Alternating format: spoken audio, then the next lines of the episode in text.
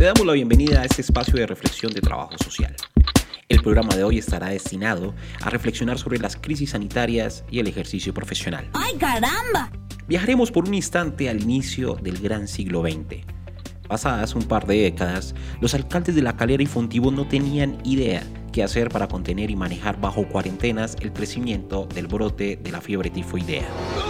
¡Ay, no, Dios mío! ¡Alguien me quiere matar! La fiebre tifoidea que llegó al país a finales del siglo XIX por migrantes y comerciantes que confluían en el puerto de Barranquilla. A la víbora, víbora de la mar, de la mar, por aquí pueden pasar. Ya la ahogué.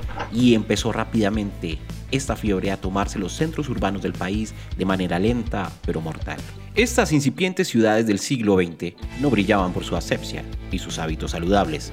Todo lo contrario, su aspecto más era una suerte de viviendas aglomeradas que arrojaban sus desechos, incluidos los desechos corporales, a los pasos peatonales y a las pocas vías vehiculares de aquel entonces. ¡Era nuestro planeta! ¡Lo arruinaste todo! Y vaya que sí era un problema, porque esta fiebre mortal se contagia vía oral por agua contaminada con una bacteria de género salmonella que se encuentra en las heces fecales. Entonces, estos desechos vecinales arrojados a la calle eran arrastrados por la lluvia, llegando a las principales fuentes hídricas. No, Lisa, te lo juro, estoy hablando 100% en serio. A la voz de los alcaldes de La Calera y Fontibón, empezó a sumarse la de varios alcaldes hasta que el gobierno nacional, mediante la Dirección Nacional de Higiene, resolvió enviar comisiones médicas que fueran acompañadas por una figura nueva, inspectores de salubridad. La nueva figura de inspectores, que viene de la palabra inspectio, que quiere decir ver de cerca, fueron los primeros profesionales en realizar lo que hoy conocemos como visitas domiciliarias, acompañando al personal médico con la función de hacer un informe detallado con lo que se encontraba en la vivienda del enfermo. Bien, veamos si aprendimos algo. Quiero que simulen un problema doméstico típico. Con la creación de las primeras escuelas de trabajo social, los inspectores fueron reemplazados en 1958 por asistentes sociales, estos adscritos a la Secretaría de Higiene de Bogotá, con el fin de no solo dar recomendaciones sobre hábitos saludables, sino de dar un informe de relaciones familiares y otras situaciones encontradas en los hogares. Hijo, dejemos de pelear y gritar. ¡Te quiero, pa! Entonces, este proceso histórico que parte de una emergencia sanitaria que llevó a una serie de cambios de entender lo social, nos lleva a pensar al momento actual en el marco del nuevo coronavirus COVID-19. Esto se va a poner feo. ¿En qué estamos? En una dicotomía. Profesionales que asumen el riesgo de contagio y continúan con su labor de estudio, entrevistas y visitas sin tener más que remedio que aumentar su probabilidad de padecer las consecuencias de COVID-19 o con la probabilidad de contagiar a sus familiares más cercanos. ¿Por diversión? Pues no, yo no iré a ir a En nadie. la otra orilla se encuentran profesionales que no están dispuestos a asumir este riesgo y quedan rezagados al trabajo burocrático del teletrabajo, con la etiqueta de cobardía que menoscaba en su autoestima profesional. Estúpido. En esta reflexión pueden ser útiles cuatro dimensiones que plantea el profesor de trabajo social Nicolás Rivas de la Universidad de Buenos Aires, situaciones un tanto alentadoras en el ejercicio profesional de lo social. Sí,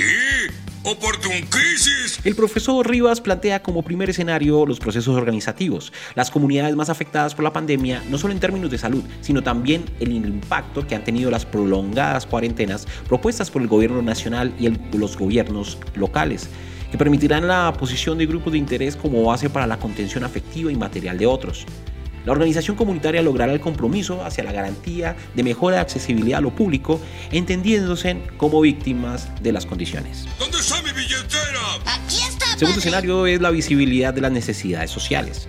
Pues es claro que las medidas adoptadas para el confinamiento obligatorio llevó a las ciudades y municipios de Colombia a movilizar ayudas de emergencia como subsidios en dinero, especie, mercados, etc., en un país donde la fuerza laboral se encuentra en gran parte en la informalidad. Quedó en evidencia que existen en Colombia millones de personas que están marginadas del sistema económico y que no entienden la dinámica de las relaciones institucionales, quedando en evidencia la incapacidad logística y financiera de los gobiernos, los cuales deben acelerar las discusiones sobre seguridad y protección social. Hola. Sí. Sabor, ¿dónde está? El tercer escenario tiene que ver con las alianzas internacionales. Pues por tratarse de una situación que afectó a gran parte del planeta, las consecuencias sociales producto de la emergencia sanitaria desencadenada por el COVID-19 permitirá una empatía entre los gobiernos para la construcción de nuevas políticas sociales. Serán necesarias las alianzas público-privadas, como también las correlaciones de fuerza de los países de la región. Algo así como lo que sucedió en el 50 cuando varios países, a partir de esta epidemia de fiebre tifoidea, se juntaron para crear el Servicio Cooperativo Interamericano de Salud Pública. ¡Orden, orden! ¿Quieren ser como la ONU de verdad o solo parlotear y perder el tiempo? Y finalmente, la salud como parte de lo público. De la misma forma como la década de los 40 y de los 50, la forma de entender la salud pasó de ser un asunto estrictamente del cuerpo humano a un asunto amplio que incluyó la intervención y estudio de condiciones de habitabilidad.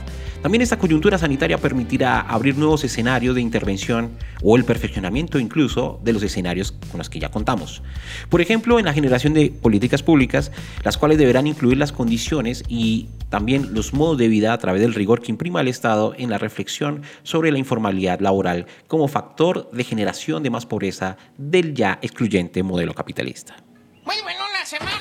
Adiós. Y así terminamos nuestra reflexión del día de hoy. Espero que les guste, que nos puedan seguir y estén más atentos hacia las reflexiones en trabajo social. Soy Samuel Ortiz, trabajador social, y fue un gusto acompañarlos el día de hoy. Gracias, vuelvan pronto. Pero gracias, vuelvan pronto.